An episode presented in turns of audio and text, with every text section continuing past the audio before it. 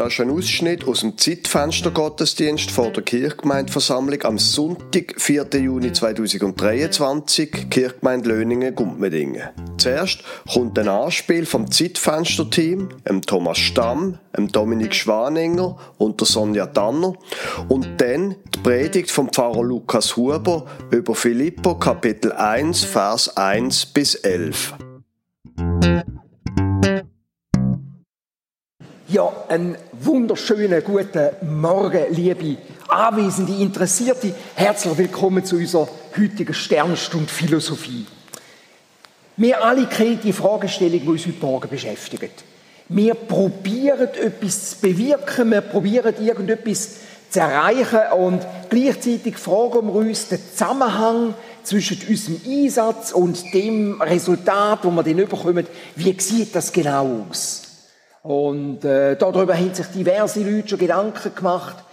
Seien das äh, Leute von der Seite von der Philosophie, seien das fragende oder gläubige Menschen. Und äh, wir haben probiert, bei all diesen verschiedenen Meinungen und Gedanken da extra für Sie ein bisschen Klarheit zu schaffen, vielleicht auch als Basis gerade für Ihre Diskussion. Und zu dem Zweck haben wir da ein Podium zusammengestellt mit Expertinnen und Experten aus verschiedenen Bereichen. Und wir fangen gerade mit der ersten Meinung an von einem, wenn ich das richtig verstanden habe, Vertreter von der kritischen Seite. Bitte sehr. Jawohl. Meine Gedanken reihen sich ein in, in die Linie der kritischen Philosophen, würde ich mal sagen. Wir haben äh, unser Leben, unser Wirken, unser Wirken, das ist so ein schönes Wort. Unser Wirken. Können wir überhaupt etwas bewirken? Unser Leben, unsere Realität. Für mich ist das alles nur eine Vision, ein Konzept. Unser Leben, können wir überhaupt von unserem Leben reden? Und wenn es unser Leben ist, dann können wir ganz sicher nicht bewirken. Es ist natürlich reizvoll, sich der Illusion hinzugeben, wir sagen irgendeine Art und Weise wichtig oder können irgendetwas bewirken in dieser Welt. Für mich ist das ein völliger Unsinn. Wir sehen das ja täglich, also wenn man das sich überlegt, wenn man ein bisschen darüber nachdenkt, wenn man ein bisschen Reife hat, dann merkt man, dass das einfach gar nicht aufgehen kann. Wir sehen das dauernd in der Wirtschaft, in der Politik, beim Staat, in der Gesellschaft. Da hat es zum Beispiel CEOs oder Verwaltungsräte, die das Gefühl haben, ihres Handeln und ihre Entscheidungen hätten irgendeinen Einfluss gehabt auf den positiven Fortbestand von einer Unternehmung zum Beispiel. Wir haben ab und zu, können wir, werden wir dann auch belohnt für, für unsere für unser Denken und können ein bisschen, äh, werden, ja, wie soll ich sagen, ein bisschen positiv bestärkt. Aber wenn man das ein bisschen genauer anschaut, muss man ehrlicherweise sagen, bei all unserem Handeln, bei unserem Wirken, glaube ich nicht, dass wir irgendeinen Impact haben auf irgendein Ereignis oder ein Geschehen. Das ist alles Mumpitz. Hm, das ist interessant. Bei dem Statement fange ich mich an fragen, ob es noch irgendeinen Einfluss hat, wenn ich jetzt noch irgendetwas sage. Äh, wir wenden uns doch einer weiteren Expertin zu, wo, wenn ich das verstanden habe, eine gänzlich andere Meinung vertreten tut. Ja, also ich bin schon sehr dankbar, dass ich hier Gegenposition darf vertreten. Es ist ja schon traurig, wenn man Menschen hört, die einfach also keine Perspektive sehen und sich dann ja, hinter, hinter einem mangelnden Bezug zur Realität verstecken. Also was mein Vorredner hier erzählt hat, das ist schon völliger Unsinn. Wenn alle so würden denken, dann ging ja unsere Gesellschaft den Bach ab. Aber glücklicherweise gibt es ja Wünsche wie mir, also wie ich, wie uns, die sich einsetzen, um so Krisen abzuwenden und Kriege zu verhindern. Ja, eins ist ja klar. nur dank unserem beherzten Eingreifen ist die Corona-Krise jetzt vorbei. Und weil es natürlich Menschen gibt wie mich, werden wir auch die Bankenkrise und das Schiff von unserem Staat wieder voll auf Kurs bringen. Ja, wir müssen doch einfach zupacken, uns einsetzen, uns das Beste geben. Ich würde sagen, alles dran setzen, um unsere Gesellschaft vor dem Abgrund zu bewahren, raus zu retten. Und dann wäre es eigentlich schon noch schön, wenn wir nicht so Menschen, ja, oder wenn Menschen nicht so im Weg würden stehen, die sagen, pff, man kann ja sowieso nichts machen. Uns im Weg stehen, die ja das Positive bewirken. Jawohl, spannend. Irgendwo komme ich jetzt den Eindruck über, dass äh, bei diesen beiden extremen Positionen, wo wir jetzt alle gehört haben, vielleicht gleich noch eine dritte Position fehlt. Mal schauen irgendwo, wo unser dritten Experten ist, in welcher Kirche, auf welcher Kanzel, dass der im Moment gerade wieder steht. Ich habe den Eindruck, unsere Sternstunde ist noch nicht vorbei.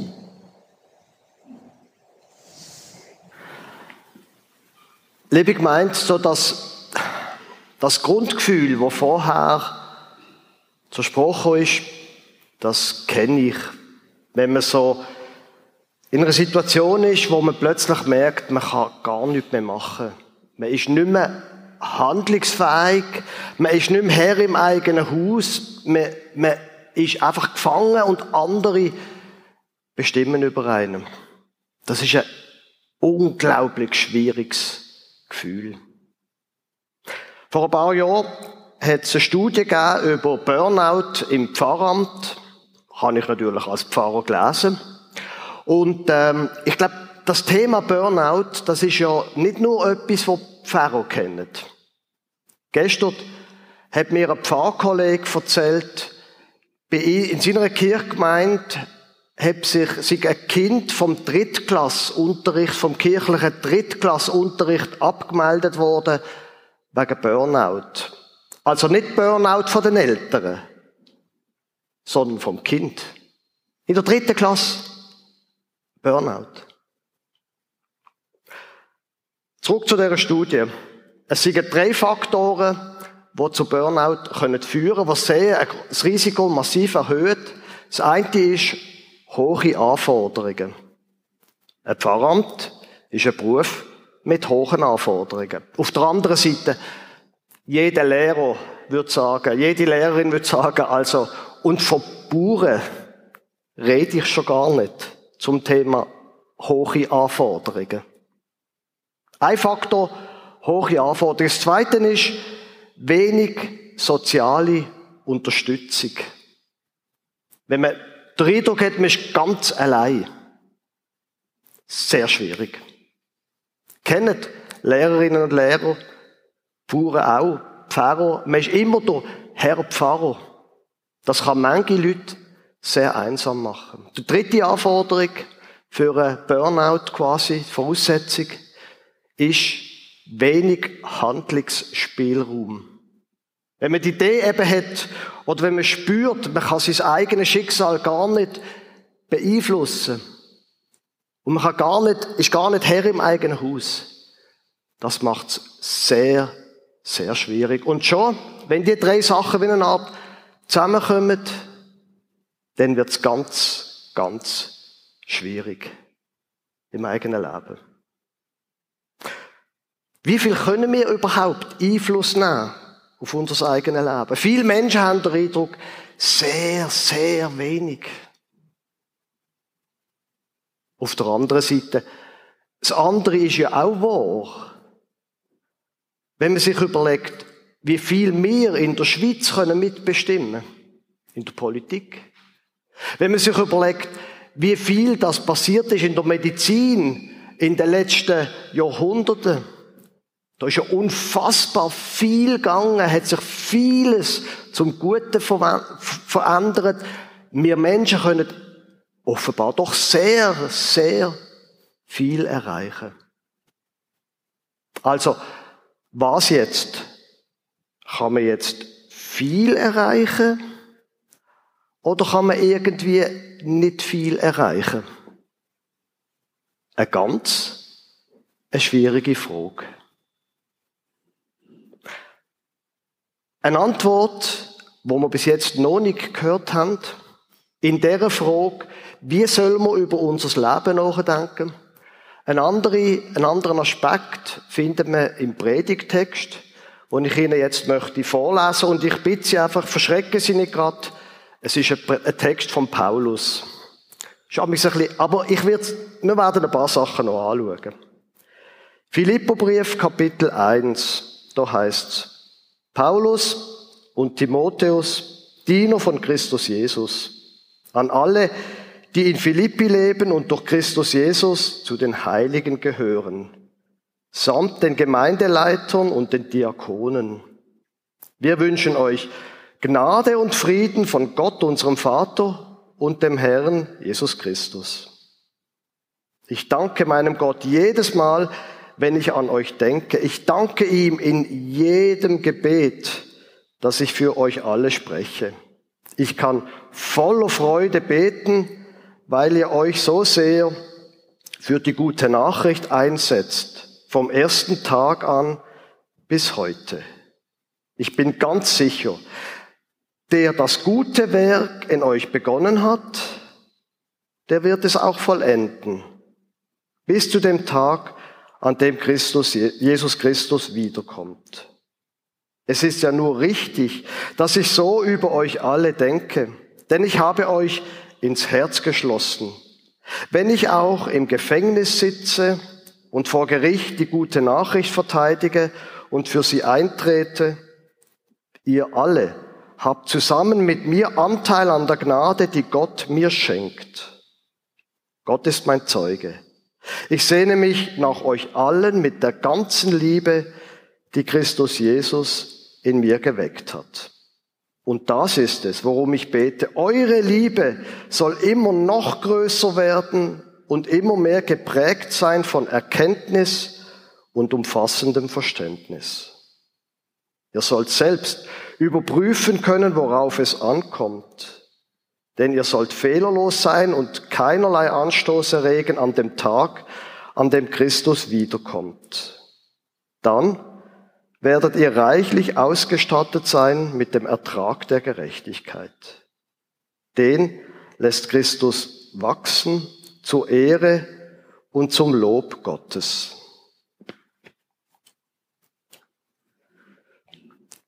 Die Frage von dem, was ich noch bewirken kann, mein Handlungsspielraum, ist im Leben von Paulus absolut zentral gewesen. Haben Sie gut aufgepasst? Der Paulus ist, wo er den Brief an die Gemeinde an Philippi schreibt, im Gefängnis.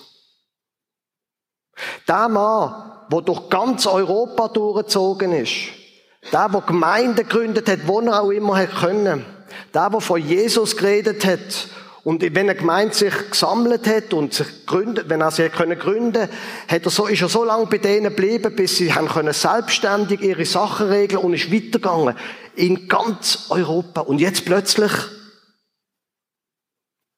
Gefängnis. Handlungsspielraum so groß. Was also kann man machen? Der Paulus macht ein paar Sachen. Erster Vers, Paulus und Timotheus, Diener von Christus Jesus, an alle, die in Philippi leben. Der Paulus ist zwar im Gefängnis, aber nicht allein. Und er schreibt an die Gemeinde in Philippi, und die sind auch nicht allein.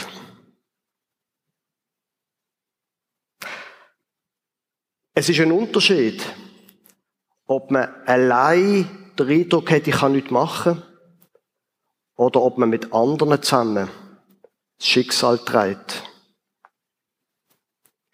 Die Woche habe ich mit jemandem geredet, der erzählt hat, wie es sie geschäftlich in einer ganz schwierigen Situation war, überfordert war, sich immer mehr in sich selber zurückgezogen hat, am Schluss zusammengebrochen ist und in die Klinik hat müssen.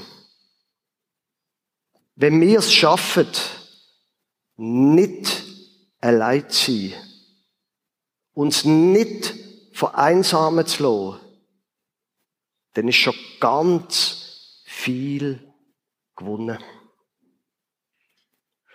Noch etwas Zweites macht der Paulus. Ich danke meinem Gott jedes Mal, wenn ich an euch denke.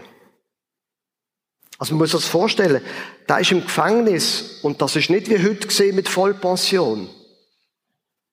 Was macht er? Er bemitleidet sich nicht, sondern ich danke meinem Gott jedes Mal, wenn ich an euch denke. Man kann auch in einer schwierigen Situation dankbar sein. Er sagt nicht, ich danke Gott für das, dass ich jetzt im Gefängnis bin. Das wäre ja eher ein bisschen schwierig.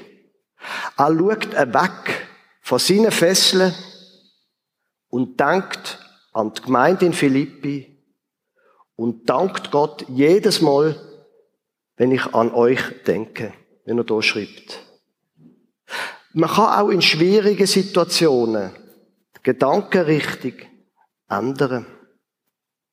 Übrigens, habe ich schon ein paar Mal gesagt, wenn Jesus am Anfang vom Markus-Evangelium sagt, tut Buße, dann ist ein Wort braucht im Griechischen Metanoete, was heißt, der Sinn, der Kopf, Ausrichtung einfach an einen anderen Ort richten.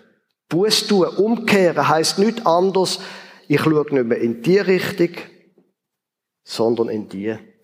Ich danke meinem Gott für euch, auch wenn ich gefangen bin. Jetzt bis dahin würden die Gedanken, die ich Ihnen präsentiert habe, mehr oder weniger in jedem Selbsthilfebuch können stehen, was sich mit dem Thema beschäftigt, wie umgehen mit einem, in einer schwierigen Situation. Der Paulus aber hat noch einen Aspekt, wo bis jetzt nicht vorgekommen ist, nämlich das Evangelium. Es geht nicht nur darum, dass wir irgendwie mit unserem Lebensschlag kommen und wo wir gewisse Gedankenrichtungen eingehen, unser Leben so und so gestalten, sondern es geht ja, darum gibt es die Kirche, das Evangelium. Und das, liebe Gemeinde, finde ich jetzt absolut faszinierend. Vers 6. Ich bin ganz sicher, der das gute Werk bei euch begonnen hat, der wird es auch vollenden. Bis zu dem Tag, an dem Jesus Christus wiederkommt. Liebe Gemeinde, wenn du zu deinem Gott gehörst, dann musst du nicht mehr selber gute Werke tun sondern dann hat Gott schon in dir ein gutes Werk angefangen und er wird es auch vollenden. Für mich, von meinem Leben, nimmt der Glaube an Jesus ganz viel Gewicht weg. Ich bin nicht mehr verantwortlich für mein Glück. Ich muss nicht auf Teufel komm raus ein erfolgreiches Leben haben und irgendwie glücklich werden. Gott hat in mir ein gutes Werk angefangen. Und er wird auch mit mir, mit meinen Fehlern, mit meinen Schwächen, mit meinem Versagen, ans Ziel kommen. Das ist Evangelium. Du, wenn du an den Gott glaubst, bist nicht allein. Er hat in dir etwas angefangen und er wird mit dir ans Ziel kommen.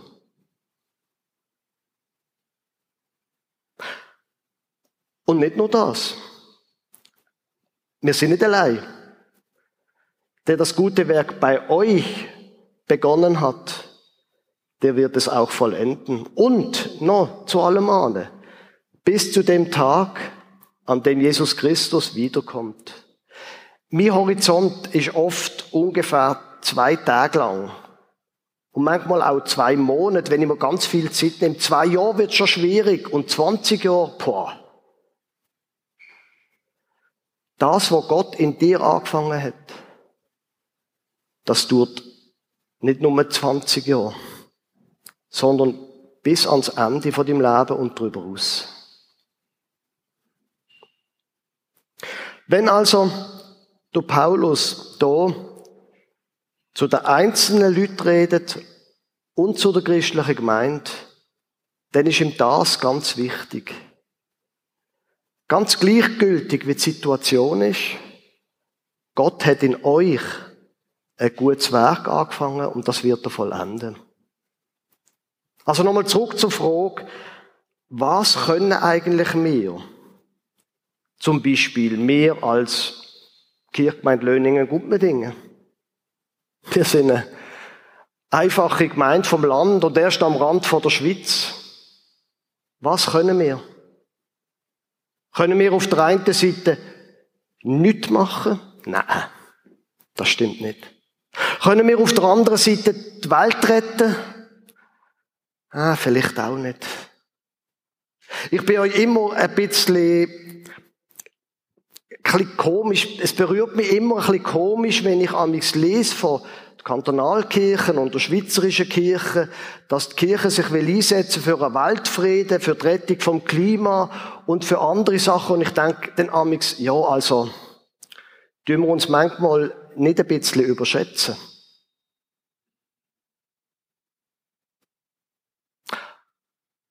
Aber das war ja die Pointe. Dass mir das große Bild behaltet. Das große Bild, dass Gott in uns als Einzelpersonen und auch als Kirchgemeinde etwas angefangen hat, was er auch zu Ende wird bringen.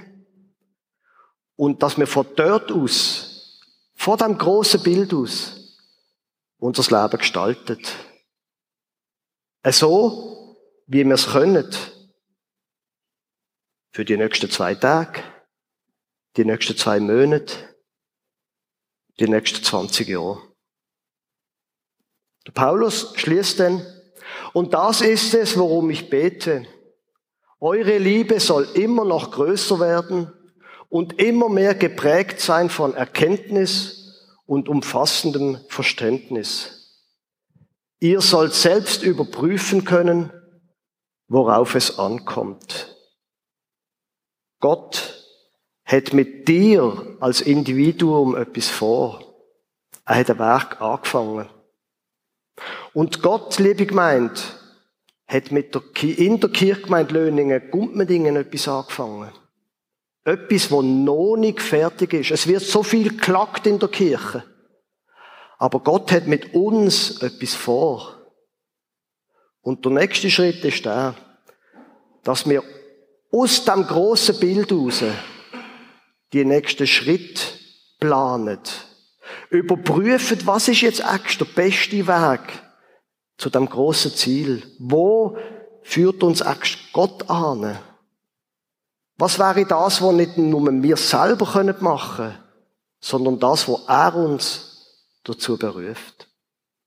Das gilt für uns als Einzelpersonen und als Kirchgemeinde. Amen.